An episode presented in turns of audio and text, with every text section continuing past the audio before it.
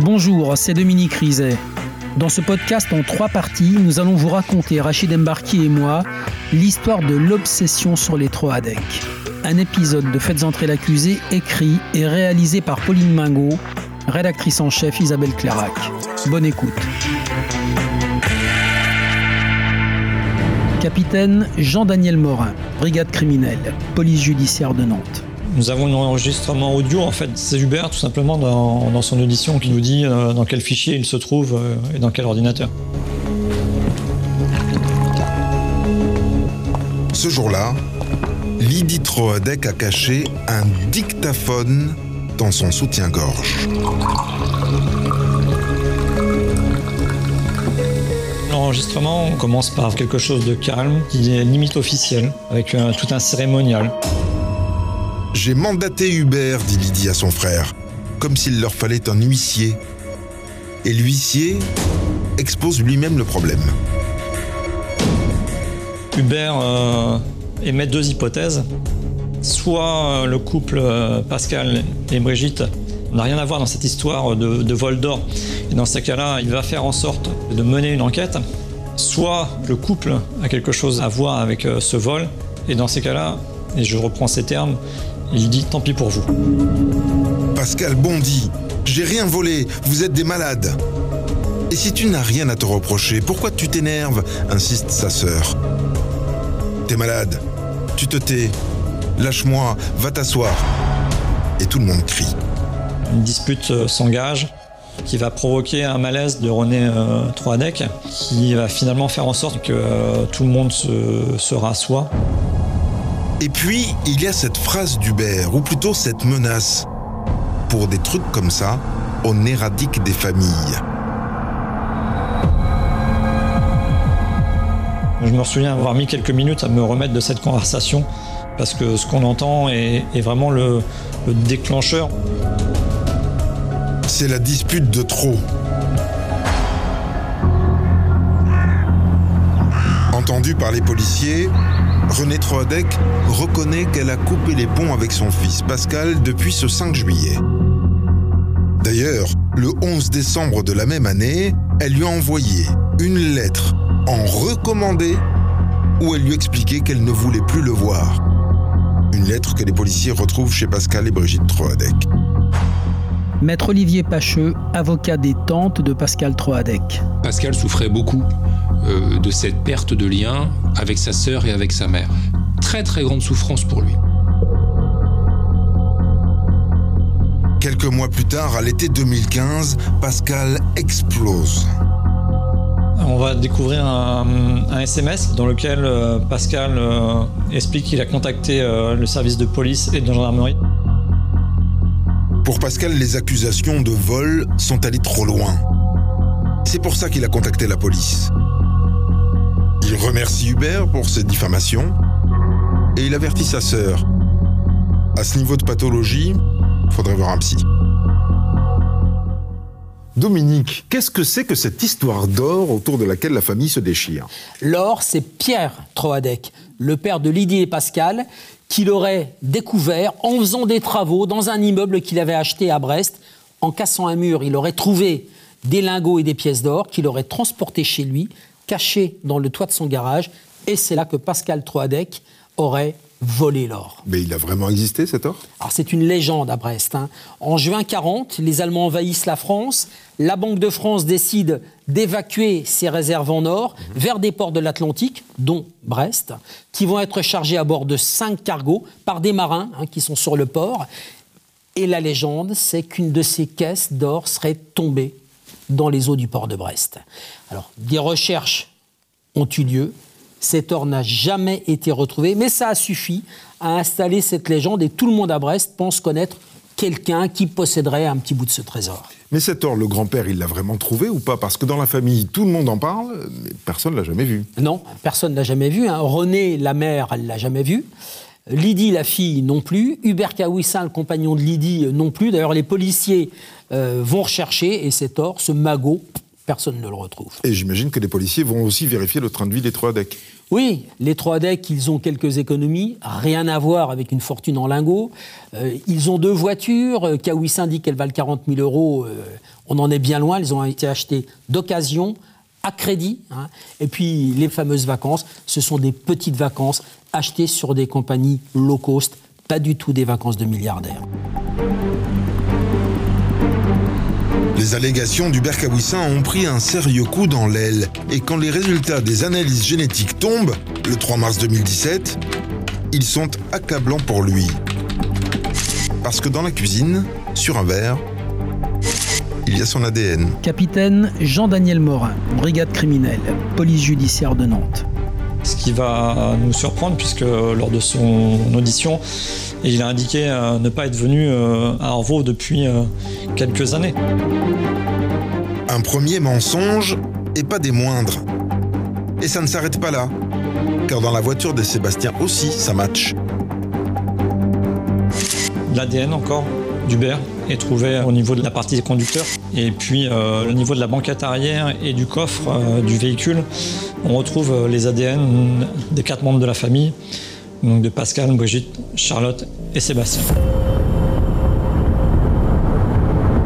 Le lendemain, le 5 mars 2017, c'est un dimanche. La PJ débarque à 6h du matin pour arrêter Lydie Troadec et Hubert Kawissin.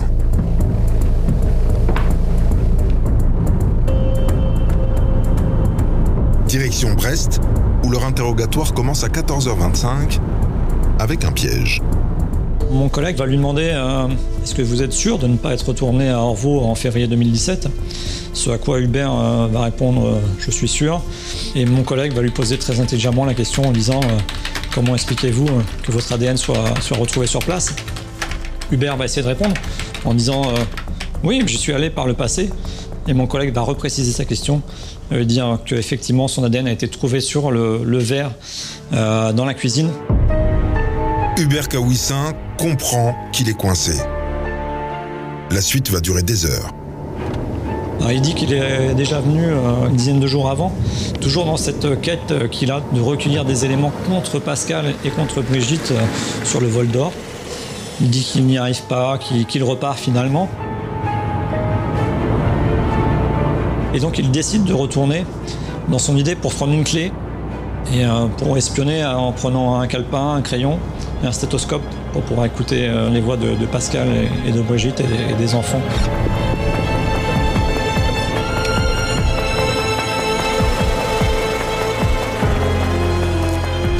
Il va se cacher à côté de la haie, à l'arrière de la maison.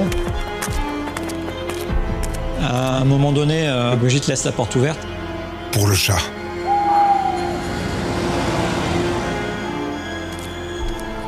Alors, Hubert en profite pour rentrer et il attend que la famille s'endorme.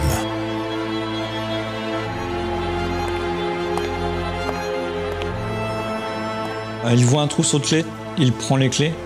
Et à ce moment-là, les- le bruit euh, réveille euh, Brigitte et Pascal. Le couple est descendu, Pascal armé d'un pied de biche.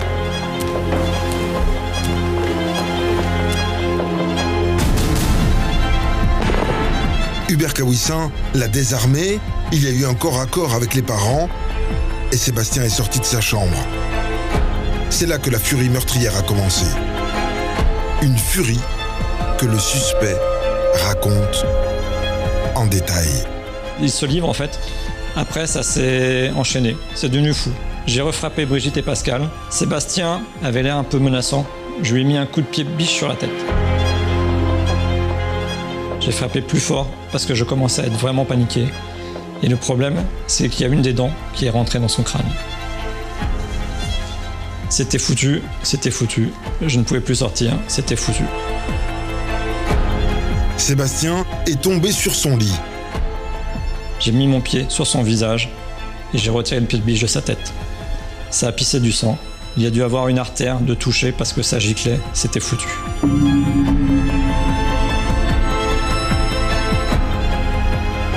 Donc là, il, il vient de décrire le, le premier crime qu'il vient de commettre. Et Hubert Kawissin poursuit. Charlotte avait ouvert la porte de sa chambre, j'ai réussi à me dégager et j'ai mis un coup de pied de biche à Charlotte, sur la tête. Je crois qu'elle est retombée dans son lit.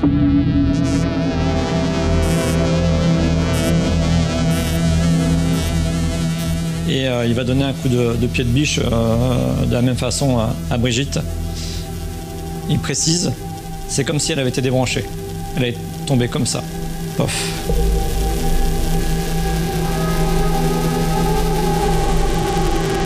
Il va relater la mort de, de Pascal, qui est le dernier.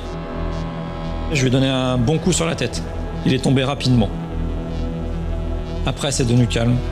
Et puis j'ai réalisé ce que j'avais fait. Ils étaient tous morts. C'est pas ça que je voulais. Pas du tout, pas du tout.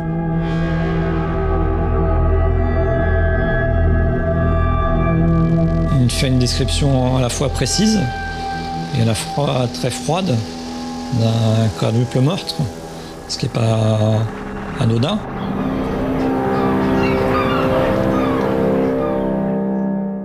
Toujours dans la même audition et toujours sans aucune question des policiers, Hubert Kawissin raconte comment il a mis en scène un départ volontaire de la famille, nettoyé la scène de crime et surtout ce qu'il a fait des quatre corps. Capitaine Jean-Daniel Morin, brigade criminelle, police judiciaire de Nantes. Il va avertir mes collègues euh, qui sont en audition en disant attention, c'est la partie soft. Il y a une partie qui va l'être moins. Donc vous pouvez imaginer la réaction de mes collègues. Il va charger euh, les corps euh, dans le coffre euh, de la 308, en commençant par, Brigitte et en finissant par, par Charlotte. En route pour 300 km avec les corps de son beau-frère, de sa belle-sœur et de ses neveux entassés dans le coffre de la voiture de Sébastien. Kawissin a ramené toute la famille chez lui, à la ferme du Stang, à Pont-de-Buis. Et là, je les ai découpés avec un couteau de cuisine. J'ai commencé par les têtes parce que c'est difficile de les voir. Je les ai dépecés avec mon couteau. J'ai mis les muscles et les viscères dans des sacs plastiques. Tout ce qui était gras, peau, os, membres, dans la chaudière. Je les ai brûlés. J'ai pas mis les têtes, je les avais mises de côté et j'avais oublié de les mettre dans la chaudière. J'ai travaillé comme un forcené. Comme un forcené pendant deux jours. Les viscères et les muscles, il les a jetés. Je les ai disséminés dans les ronces en espérant que les animaux sauvages feraient disparaître. Après, j'ai brûlé les têtes avec leurs affaires personnelles.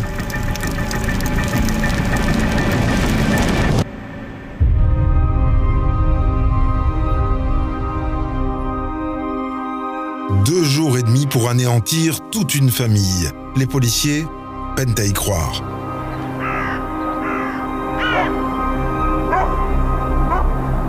Le 8 mars 2017, deux jours après la garde à vue, policiers, magistrats et experts se rendent à la ferme du Stang pour une visite des lieux avec le propriétaire. L'ambiance, est euh, vraiment funeste. hein. Euh, il pleut, il fait froid. Major Tony Bertrand, brigade criminelle de la police judiciaire de Nantes. Les opérations rapidement vont être dirigées euh, sur les indications de Monsieur Kawissin euh, vers la vasière qui est en, en limite de cette propriété qui est immense. Capitaine Jean-Daniel Morin, brigade criminelle, police judiciaire de Nantes. La marche jusqu'à l'Aune, elle se fait en, en silence. Et euh, mettons 25 minutes, une demi-heure, entre le moment où nous partons de la ferme et le moment où nous arrivons euh, au bord de l'Aune. On va découvrir euh, des objets appartenant euh, à Pascal, Brigitte, Sébastien et Charlotte.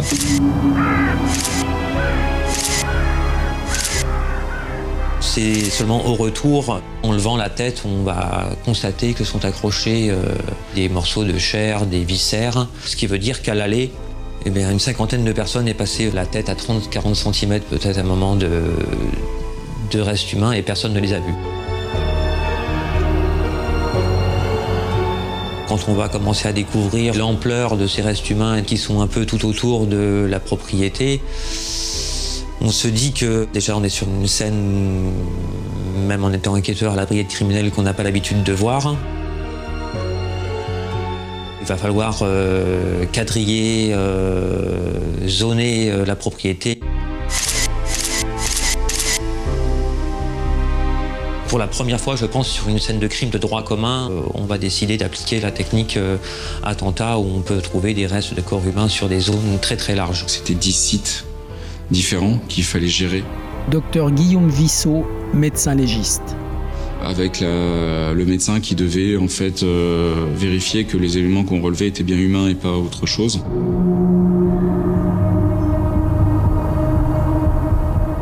On va arriver à un, un nombre de scellés euh, si important que nous n'allons pas avoir assez de sacs de scellés. euh, nous n'avons pas imaginé que nous allions trouver autant de, de morceaux de corps. On retrouve beaucoup d'éléments, mais de très petite taille. Donc sur quatre squelettes, on s'attendait à avoir 20 kilos d'os, on n'en a que 300 grammes. Donc c'est quelque chose de très... qui a vraiment été réduit en poussière. Une famille entière réduite à 300 grammes d'os. Quand il s'apprête à repartir du Finistère, le légiste n'est même pas certain d'avoir retrouvé les quatre victimes. S'est retrouvé face à trois systèmes digestifs différents et on a pu identifier une prostate et puis deux utérus. On était certain d'avoir deux femmes et un homme. Et c'est tout. Des chiffres, mais aussi des images.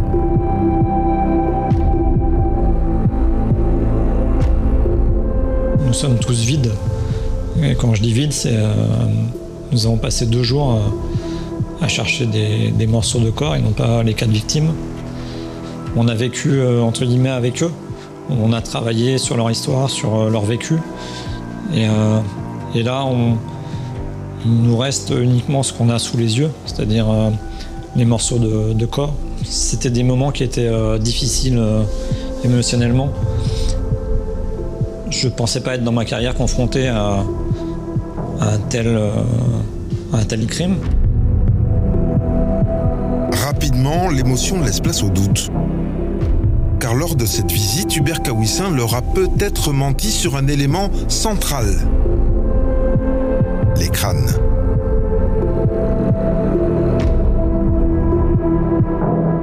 Il désigne euh, l'endroit où il aurait euh, plongé les, quatre crânes.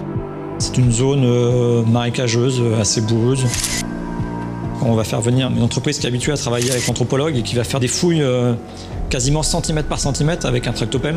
Maître Thierry Fillon, avocat d'Hubert Kawissin. On ne retrouvera jamais euh, ces crânes. Il dira qu'il avait concassé de toute manière les crânes en question et qu'il était impossible sans doute de retrouver des crânes intacts.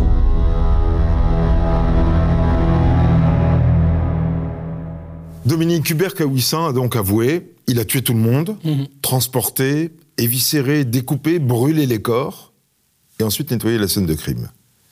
Sa compagne Lydie, elle a fait quoi? Alors, elle chic, elle ment, jusqu'à ce que les policiers lui mettent sous les yeux les aveux de son compagnon, Dubert Kawissin. Et là, elle avoue. Et elle dit Je vous ai menti sur les faits, je suis au courant par Hubert. C'était le 17 février au matin, 8h, 8h30. Il est rentré à la maison, couvert de sang. J'étais horrifié. Je lui ai demandé ce qui s'était passé. Il m'a dit J'ai fait une grosse connerie, je les ai tous tués. Là, elle avoue aux enquêteurs que le lendemain, le vendredi soir, elle est partie en voiture avec Hubert Kawissin. Ils sont allés à Orvaux, chez les Trois-Decs. Elle l'a déposé. Elle n'est pas entrée dans la maison. Elle est revenue le chercher le samedi. Il avait fini de faire le ménage dans la maison. Il avait chargé les quatre corps dans la voiture de Sébastien. Ils sont repartis tous les deux, lui au volant de la voiture de Sébastien, elle au volant de sa voiture, direction la Bretagne. Et pour la suite, la découpe des corps, l'incinération, elle l'a aidé Non, elle n'a absolument rien fait. Hubert Kawissin lui a dit Tu prends notre fils, hein, tu restes dans la maison, bien à l'écart du hangar, et ça a duré deux jours et demi, Rachid. Sans chercher à savoir ce qu'il faisait des corps. Elle dit euh, Je ne suis pas descendu car je ne voulais pas voir ça. Le lundi soir, elle reconnaît avoir refait le même trajet vers Orvaux avec Hubert Kawissin. Même chose, elle est restée à l'extérieur. Ils ont communiqué par euh, talkie-walkie. Elle reconnaît une chose cinq jours après les meurtres, elle a aidé Hubert Kawissin à nettoyer, récurer la voiture de Sébastien pendant deux heures. Et ils sont allés ensuite, ensemble, abandonner cette voiture sur un parking à Saint-Nazaire. Et leur fils, il était où pendant tous ces allers-retours? Il a 9 ans, donc dès qu'il était endormi, ils faisaient leur trajet vers Orvaux aller-retour. L'arme du crime, le pied de biche, on sait ce qu'il est devenu? Hubert Kawissin dit qu'il a demandé à Lydie de s'en débarrasser, de le jeter par-dessus le parapet du pont de l'Iroise. Le pont de l'Iroise, c'est un pont qui est à 110 mètres de l'eau, qui fait 800 mètres de long. Alors pour retrouver un pied de biche à un endroit pareil, Impossible. Vous venez d'écouter le deuxième épisode de Faites entrer l'accusé, consacré à l'obsession pour les Troadec. Retrouvez la suite de l'affaire dans l'épisode 3.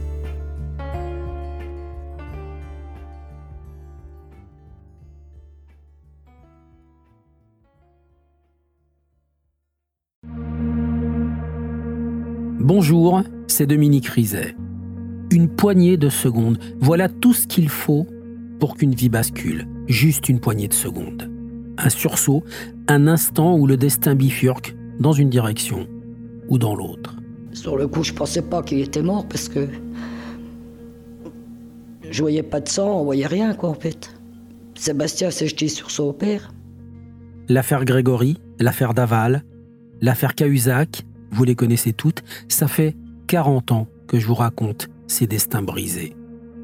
Aujourd'hui, dans l'instant où, découvrez les confessions de ceux qui sont au cœur de ces affaires. Ils me racontent et vous racontent ce qu'ils ne pourront jamais oublier. L'instant où, un podcast BFM TV raconté par Dominique Rizet.